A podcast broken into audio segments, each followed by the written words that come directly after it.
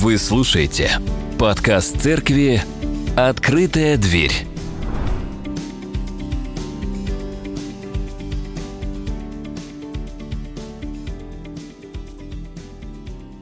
Давайте откроем наш текст сегодня. И это второе послание Коринфянам, глава 10, с 3 по 6 стих. И я думаю, что этот текст для вас знаком, не раз он вами читан, наверное, вы его где-то обсуждали, и какое-то представление о нем вы имеете. Но я прошу вас сегодня это представление, которое у вас уже есть, отложить и попробовать посмотреть на него по-новому. Итак, 2 Коринфянам, 10 глава, стихи с 3 э, по 6. «Ибо мы, ходя во плоти, не по плоти воинствуем. Оружие воинствования нашего не плотские, но сильные Богом на разрушение твердынь. Ими не спровергаем замыслы». А, так, да? Вот так. Да, вот так. И всякое превозношение, восстающее против познания Божьего, и пленяем всякое помышление в послушание Христу. И готовы наказать всякое непослушание, когда ваше послушание исполнится. Почему Павел, который не был воином, который не служил а, в римских легионах, не служил в иудейских войсках. Почему он использует тему, тему битвы? Почему он использует тему войны? И не раз, кстати, да? Как вы думаете, почему вот он эту тему берет? Почему он использует такие примеры? Почему не какие-то добрые агрохозяйственные, как Иисус, например? А про овечек там, про зерна, про почву. Вот так нет, война, война, битва, оружие – твердыни. Да, твердыни – это крепость. Почему так? Ну, на самом деле все довольно просто. А, война, спорт – это такие сферы, где все очень понятно. Есть враг, есть, есть наши и не наши. И наши должны победить не наших. Если это происходит, мы молодцы. Если этого не происходит, что-то не то. И можно относиться к этому как угодно – можно подумать, может, люди были проще, не такие гуманистичные, как мы сегодня. И у них э, были простые радости, простые требования. И для того, чтобы им было что-то понятно, нужны были такие жесткие, даже жестокие примеры. Да? Ведь в то время, в которое проповедовал Павел, все было ну, не так, как сегодня в плане стоимости человеческой жизни, например. Да? и вообще отношение к этому. Человек не был в центре, как сегодня. Человек, его права, его там, существование. Об этом вообще никто не говорил.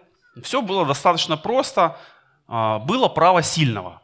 Право сильного. Если ты сильнее, ты в правах. Если ты слабее, извини, никаких у тебя прав нет. Хочешь права, становись сильнее и побеждай. Вот очень простая прямолинейная логика. Сегодня же мы с вами живем в такое время, когда сила физическая, сила военная может быть не так важна, как сила дипломатии да, и какие-то экономические, социальные такие игры. Вы смотрите новости, читаете какие-то новости? Да? Кто в телевизоре смотрит новости? Как-то? Нет? Ага. А, кто читает бумажные газеты вдруг? Нет, да? Хорошо, в интернете новости смотрите, да? Телеграм-каналы новостные или, может быть, специально на сайт коммерсанта, например, заходите что-то почитать, да? И сегодня в новостном мире а, всем правит Его Величество инфоповод. И если есть инфоповод, его современным языком говоря начинают разгонять. То есть больше об этом говорить, привлекать внимание и так далее. Но я хочу спросить вас сегодня, если бы, вот представьте себя на минутку, вы известный, знаменитый человек, и о вас все хотят читать или смотреть. Вот вы как инфоповод, ваша прошлая неделя, она какая бы была, о чем бы написали? Типа, смотрите, он опять открыл Писание, он читает, молодец, или а, он опять проспал, как всегда, но все равно молодец. Он нам заплатил за новости, поэтому мы будем о нем говорить хорошо. Да? И когда мы думаем о своей жизни, мы думаем, что вот где-то сложно, где-то просто. И открывая Писание, мы пытаемся то, что написано а, в Слове Божьем, как-то перенести на нашу сегодняшнюю ситуацию. Когда тот же Павел пишет о трудностях, мы такие, да, да, мне тоже сложно, я тебя понимаю. Но на самом деле нет. Да, никому из нас сегодня не сложно, даже близко, как Павлу или кому-то из первых учеников. Поэтому нужно не текст притягивать к сегодняшнему дню, а пытаться понять, как было там и почему а, люди вели себя так или иначе. И вот мы видим, что Павел пишет эти слова, и часто мы их как раз таки и читаем с третьего стиха, да, начиная вот с этого самого, что ибо мы, ходя по плоти, не по плоти воинствуем. И, он, и мы думаем, вот, ну, здорово же, да, такой манифест церкви, очень духовно. Но давайте а, отлистаем на пару стихов назад и, и посмотрим на первый и второй стих этой же главы. Я, Павел, который лично между вами скромен, а заочно против вас отважен, убеждаюсь, убеждаю вас а, кротостью и снисхождением Христовым, прошу, чтобы мне не по, по пришествии моем не прибегать к той твердой смелости, которую думаю употребить против некоторых, помышляющих о нас, что мы поступаем по плоти. История на самом деле банальна. Павел был тем, кто основал Каримскую церковь, потом он занялся другими делами, и какое-то время его авторитет был очень силен, но потом постепенно все стало сходить на нет, появились какие-то другие люди, которые а, начали о Павле говорить, что да не настолько-то он и апостол, не так уж он и крут, да? есть и получше, вот, там, и Павел, видя, что это начинает производить а, разделение, он очень четко, понятно говорит, друзья, вы, конечно, можете писать обо мне много, но когда я приду, я буду готов разобраться со всеми людьми, кто против меня что-то там рассказывает. И лучше бы мне этого не делать. Вот таков его посыл. И затем он говорит вот эти слова. Оружие э, воинствования нашего не плотские. То есть что он говорит? Он говорит о том, что в церкви первичны духовные отношения.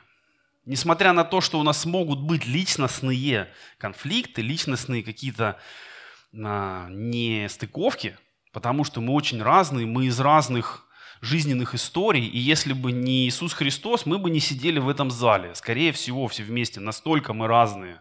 У нас разные интересы, мы слушаем разную музыку, у нас разные увлечения и хобби, поэтому, может, в таком составе мы бы и не собрались никогда, но из-за Бога мы здесь, и это всегда надо помнить, что основание церкви – это прежде всего Иисус Христос, и все, что здесь происходит, должно строиться на Нем. И вот наши личные вопросы, нравится, не нравится, интересно, не интересно, должны быть подчинены духовным принципам. Об этом он говорит. Ибо воинствование оружия, а, ибо оружие, орудия воинствования нашего не плотские. То есть мы не используем то, что привык использовать мир. Мы не берем вот этот принцип права сильного и не пытаемся его применить в церкви. И об этом в Новом Завете много раз говорится разными людьми. Например, Иаков говорит, что не нужно быть лицеприятным, не нужно угождать богатым и не нужно задвигать бедных. Павел тоже говорит подобные вещи. То есть он, они показывают, что в церкви другой принцип жизни и отношений. Точно так же, как Иисус показывал, что принцип Царства Божьего не такой, как принцип земного царства. Да, проповеди Христа построены на, на противоположности, на конфликте, если можем так сказать.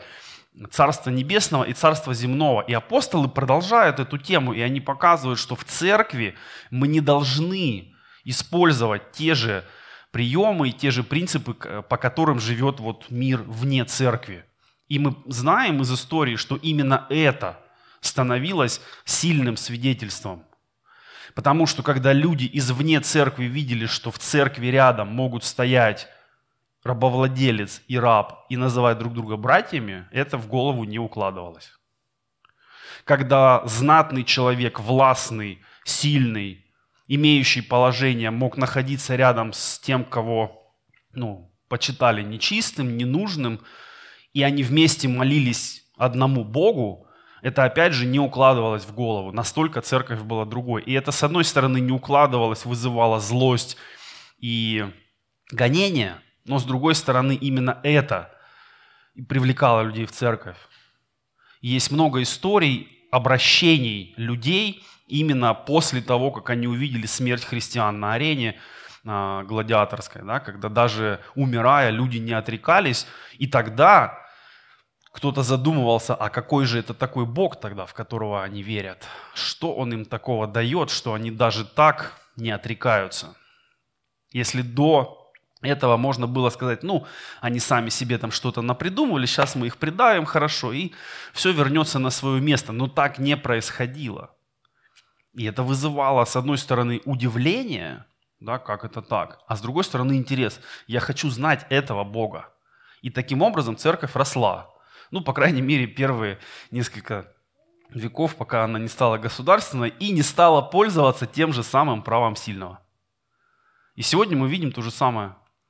Да, церковь большая, историческая, неважно, или в России, или в других местах, везде, где церковь имеет важное положение, она, ну, скажем так, не стесняется пользоваться правом сильного против тех, кто слабее. И это печально, потому что мы ну, мы как церковь никогда не будем более искусными вот в этом а, умении использовать право сильного, чем мир. Да, точно так же, как церковь никогда не выиграет у караоке-бара в развлечениях. Группа прославления, не обижайтесь. Но что бы мы ни сделали, как бы мы ни украсили свой зал, какие бы мы огоньки ни повесили, как бы здорово мы ни играли – Любая кавер-группа просто уберет за пояс все наши старания. И мы не соревнуемся, слава Богу. Нам не нужно думать, как бы нам выиграть у кого-то или у чего-то. Мы не на этом соревновании. Но в то же время мы находимся в сражении за души людей. И нам тоже об этом надо помнить, потому что Порой мы представляем церковь как такой уголок спокойствия, убежища и сосредоточенности среди бушующего мирского океана. И вот мы сюда приходим, нам тут хорошо, мы выдыхаем, Господь нас обнимает, музыка нас как-то успокаивает, все здорово. И вот мы успокоились от ну, проблем, которые на нас накатили, Господь исцелил нас, и, и нам очень хорошо. Но нужно понимать, что церковь в Божьем замысле – это форпост. Кто-то служил в армии из вас? Ну, это ему еще. Да. Ну, может быть, вы не служили, но увлекались какими-то военными штуками. Что такое форпост? Кто знает? Это, да, это укрепленное место, но это не только укрепленное место, но это передовое укрепленное место. То есть это небольшой там, блокпост или крепость, может быть, которая стоит до э, основной крепости или основного города, и ее задача принимать на себя весь передовой удар врага, сдерживать его и предупреждать э, всех остальных, чтобы они успели подготовиться. Вот церковь в Божьем замысле – это форпост. Он находится на территории врага.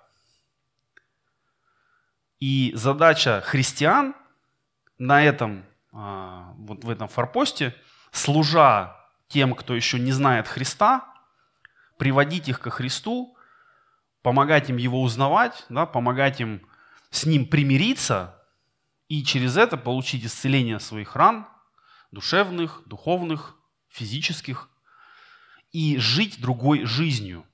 И по насыщенности, по накалу, да, это именно борьба, это именно битва. Потому что церковь осуществляет свое служение не в доброжелательной среде, а в агрессивной среде. Да, в среде, которая пытается церковь подавить, осмеять, унизить. И так было всегда. Мы сегодня смотрим, как ну, люди смеются над э, религиозными вопросами, над христианами, над церковью.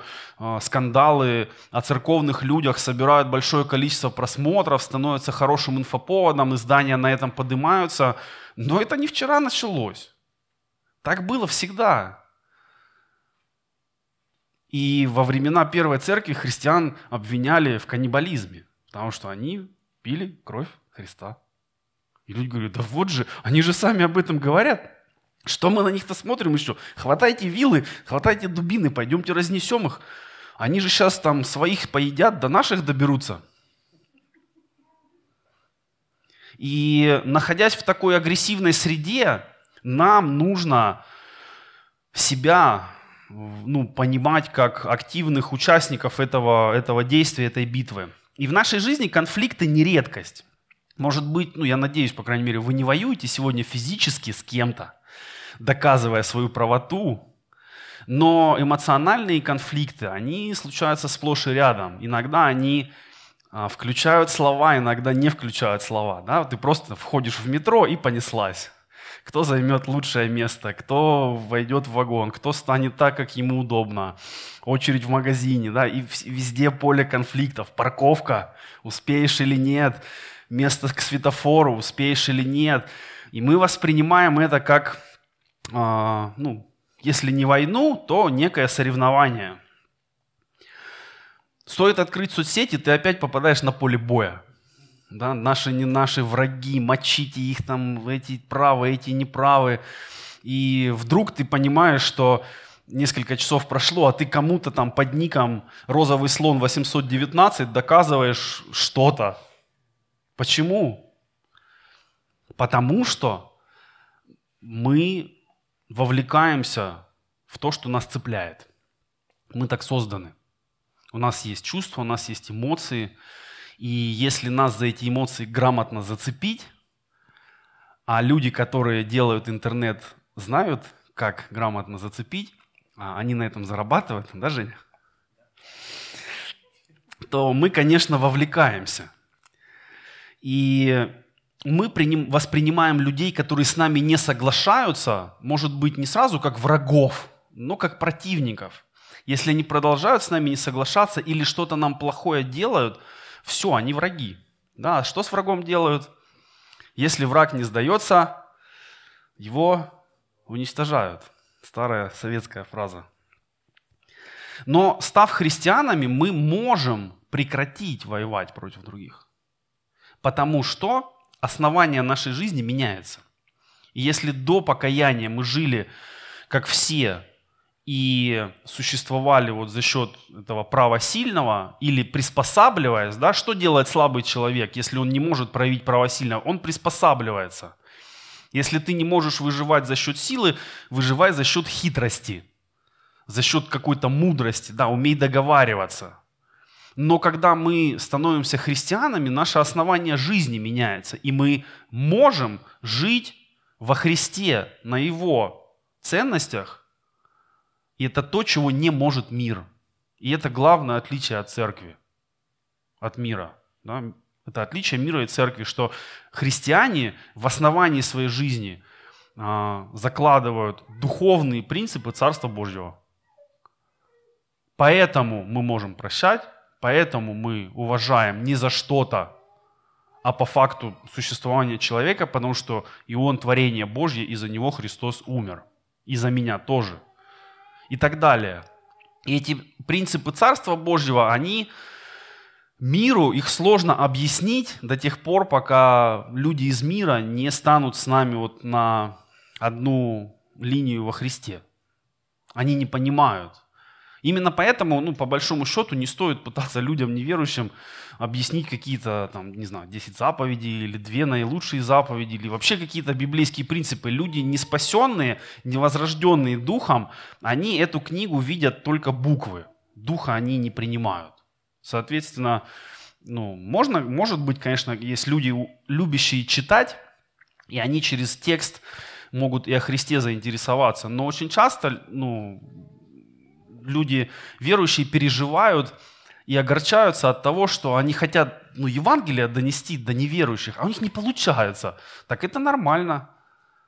Потому что то, что мы читаем, глазами – это одно, но плюс к этому Дух Божий открывает нашему Духу истинный смысл Писания. Именно это нас преображает. А люди неспасенные, которые Христа не признали, у них этого процесса еще не происходит. И тогда вопрос, а как же благовествовать? Как же им, несчастным, потерянным грешникам, идущим в ад, как нам им объяснить, если не цитировать им Писание? Что мы еще можем сделать, кроме репостов хороших библейских цитат? А мы можем жить так, чтобы было видно, что наш принцип жизни другой. Реагировать на ситуации так, чтобы у людей возникал вопрос, а почему ты реагируешь вот так? Все злятся, ты нет. Тут люди против кого-то подписи собирают, там, а ты нет, или еще что-то. Да? И тогда мы можем сказать, я такой, потому что Христос во мне. И если ваши слова будут совпадать с тем, что люди увидят, их это может заинтересовать. Какой такой Христос у тебя есть, который дает тебе возможность, когда все боятся, что же с ними будет там в пятую волну коронавируса, а ты не боишься. Почему? Расскажи мне. И вот тут уже начинает а, начинается ваше время свидетельства. Поэтому, став христианами, мы можем не воевать с людьми. И об этом говорится в Писании, да, что Господь говорит, мне отмщение я вас дам. То есть Бог как бы говорит, я вас освобождаю от необходимости мстить за себя. Все эти вопросы я решу. А вы занимаетесь другими важными делами. Проповедуйте Царство Божье. И используя метафоры оружия, духовного, сильного на разрушение духовных же твердынь, то мы можем взять эту э, аналогию, метафору, да, и попробовать ее применить к нашей жизни. Опять же, я не знаю, был ли у вас в жизни когда-нибудь опыт, когда кто-то, ну, прям реально хотел вашей смерти. В моем детстве так было. Мы жили в деревне, и, ну, знаете, деревенские игры, там, костры, лесополосы и так далее. Ну, отличное, замечательное детство. Так вот, у нас в деревне был один такой, ну, сумасшедший деревенский. А мы, как дети, были очень жестоки. Ну, дети вообще жестокие люди. И мы всегда его дразнили, очень жестко дразнили. И, короче, ну, как-то мы его, видимо, достали. И он схватил здоровенный нож, который в деревне называется свинокол, знаете, такой штык длинный, и побежал за мной так быстро я никогда не бегал. И так далеко я никогда не прыгал. Я перепрыгнул яму, которая меня от него отделила, и он не смог меня поймать. Я потом несколько раз вокруг нее ходил, я так и не осознал, что произошло. Но вот в этот момент мне было очень страшно, потому что человек реально был готов мою жизнь от меня забрать. И вот когда человек участвует в бою, именно это и происходит – может быть, у вас был опыт каких-то, ну не знаю, боев спортивных. Там, бокс, какие-то единоборства. Там, конечно, не хотят вашей смерти, но хотят нанести максимальный урон, ущерб и таким образом превзойти тебя. Поэтому тебе нужно быть максимально сконцентрированным. И вот все, кто когда-то занимался боями, они говорят, что когда ты выходишь в ринг или в клетку или куда-то, думать уже ну, чуть-чуть поздно. Да? Твое тело должно делать то, чему ты его научил задолго до этого. И вот если мы возьмем эту аналогию, чему вы учите свой дух? И что происходит с вашим духом, когда действительно начинается битва, когда приходит очень сильное искушение, когда э, действительно лукавый против вас начинает действовать? А это происходит, потому что Иисус говорит, у него только одна в этом забота, чтобы нас уничтожать. И часто люди оказываются не готовыми в таких мелких вопросах, что ну, иногда ты думаешь, подожди, но если ты, если ты даже к этому не готов – то что будет с тобой, если начнутся серьезные ну, гонения или какие-то сложности? Ну что? Ты же не то, что из церкви уйдешь, ты вообще испаришься, исчезнешь и предашь все, и веру, и церковь, и людей. Но мы сегодня живем в таком очень-очень благостном состоянии. Поэтому нам кажется, что, ну да, там были где-то гонения, вот эти бедные первые христиане. Но это было давно, ко мне это не имеет отношения. Друзья, есть замечательный сайт, называется «Голос мучеников». найдите его и посмотрите, что происходит прямо сегодня с христианской церковью по всему миру. И вам станет понятно, что вообще сегодня не проще. Просто мы живем в таком благодатном месте, в такое благодатное время, что нас это не цепляет пока. Но ведь никто не гарантирует, что завтра будет таким же. А, а насколько мы готовы? Если нам порой сложно принести свое бренное тело на богослужение, и мы, и мы думаем, что «Ой, ну я так на неделе устал», Поэтому, ну, пусть братья и сестры без меня в воскресенье там помолятся, прославят. Ну, не обниму я кого-нибудь, ну, не поддержу я кого-то. Ну, я смс-ку напишу, ну и хорошо. Если, если даже здесь мы готовы себе дать послабление, то, конечно, в более сложные времена э, на нас вообще можно не рассчитывать. И сложные, вернее, э, хорошие времена, по идее, должны нас подготавливать к сложным временам. Да, потому что хорошо будет не всегда. Поэтому если сегодня у вас время хорошее по всем показателям, да, и здоровье у вас есть, с финансами у вас все хорошо, используйте это, чтобы подготовиться к чему-то, э, что когда будет сложно, чтобы вы не просто за себя держались, а вы могли бы помочь кому-то. И тогда это правильное использование времени. Павел проводит границу между духовным воинствованием, да, духовной битвой и э, плотской. Почему это важно? Э, нам важно понимать, что за всяким физическим выражением да, или эмоциональным стоит духовное, духовное основание.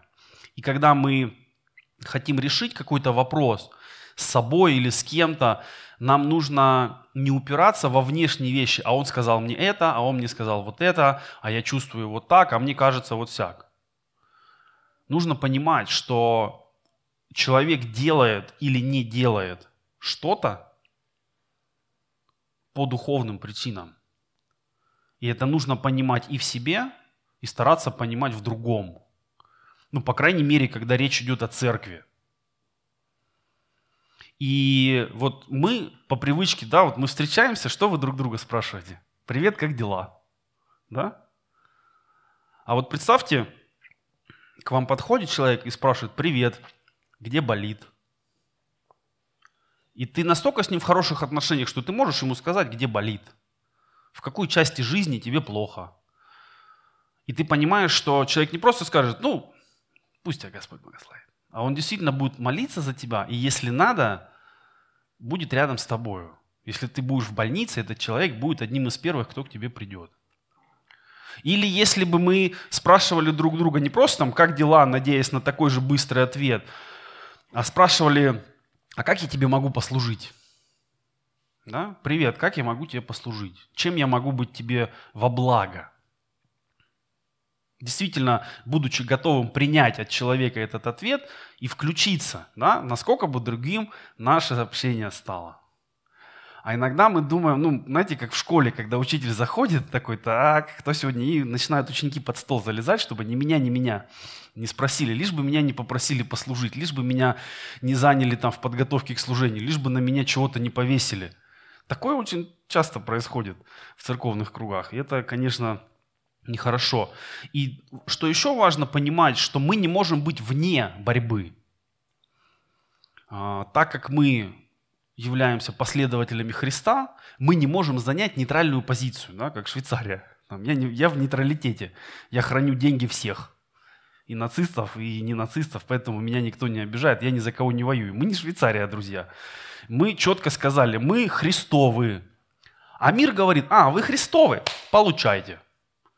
Вы за Бога, а мы против. Мы вам сейчас вкатим. И вот в этот момент нам, ну, мы не можем сказать, ой, да нет, вы знаете, мы на самом деле пошутили, мы-то, ну и не совсем. Так не происходит. И Павел предупреждает нас, что мы в середине конфликта, и нам лучше быть готовым. Потому что враг не спрашивает, готов ты или нет. Да, так же, как соперник, а, выходя в ринг не спрашивает, готов ты или нет. Он, может быть, надеется, что ты не готов, и он хочет твоей слабостью воспользоваться. И в духовной войне ровно так же. Сатана не будет ждать, пока вы будете готовы ему противостоять. Он переедет вас и уничтожит. И если вы не готовы, это не его проблемы. И с чем вы сражаетесь сегодня в своей жизни? Не с кем, а с чем? Потому что э, конфликты с людьми очень часто это просто зеркало того, что происходит внутри тебя. И чтобы решить конфликт с кем-то, тебе прежде всего надо решить конфликт между тобой и Христом.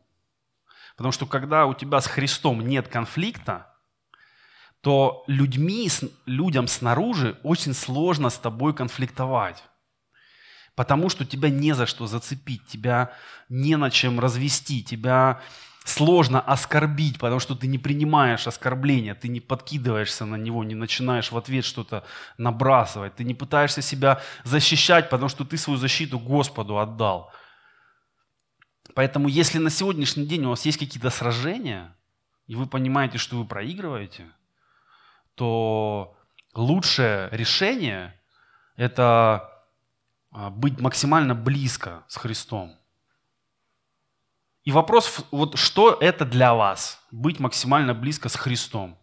Может быть, а, хотя бы на неделю отключиться от всех социальных там, сетей, новостей для того, чтобы читать Писание и молиться, чтобы вот настолько приблизиться хотя бы механически да, вот в чтении, чтобы читать не по 15 минут в день, а по 3 часа, и специально для этого найти время, отказаться от каких-то, может быть, не очень нужных встреч, чтобы побыть в одиночестве и действительно посмотреть на себя честно.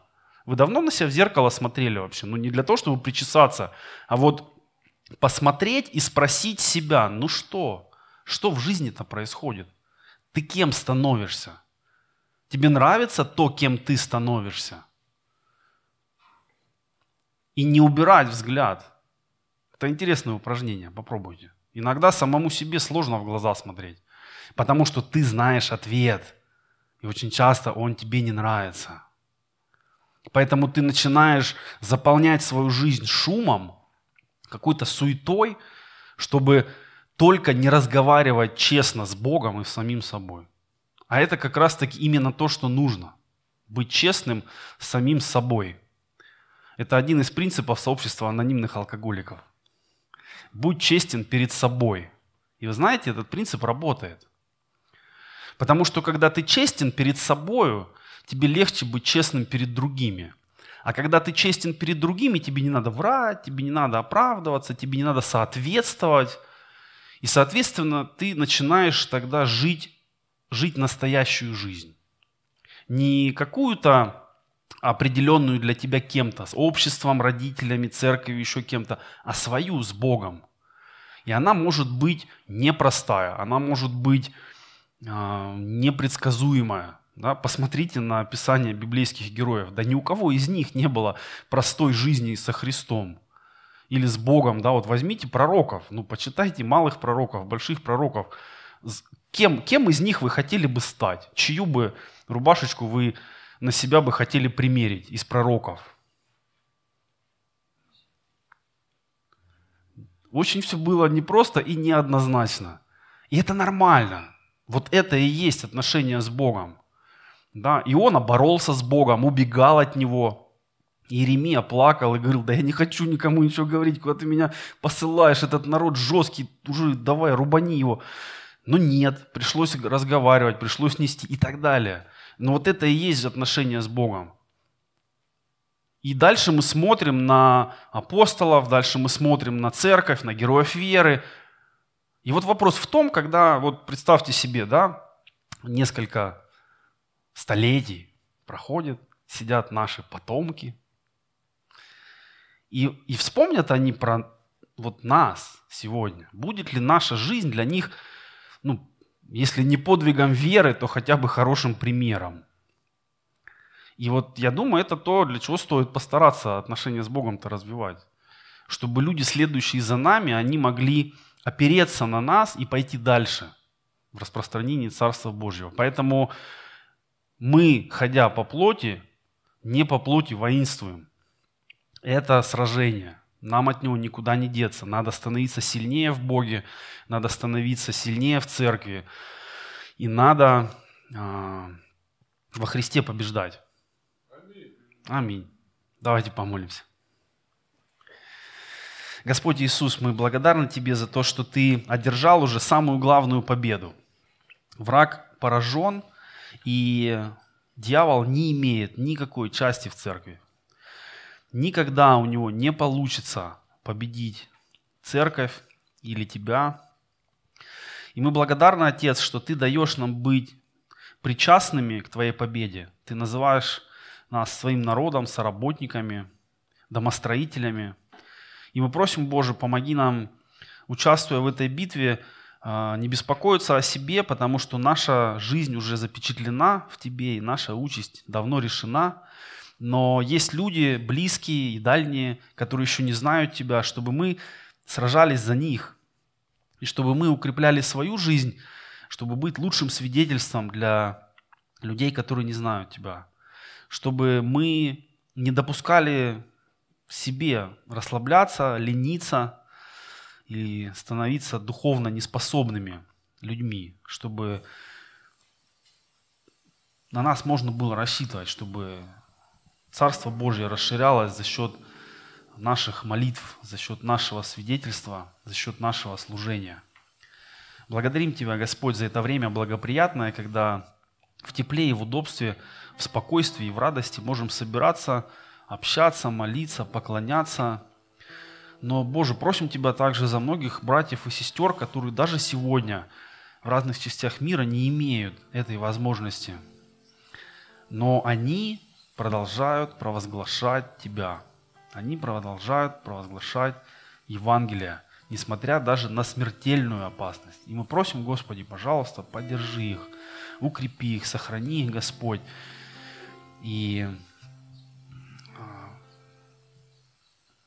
продолжай а, расширять свое царство среди многих народов и стран, которые, может, еще активно противятся этому. Я благодарю Тебя за все, что Ты даруешь нам.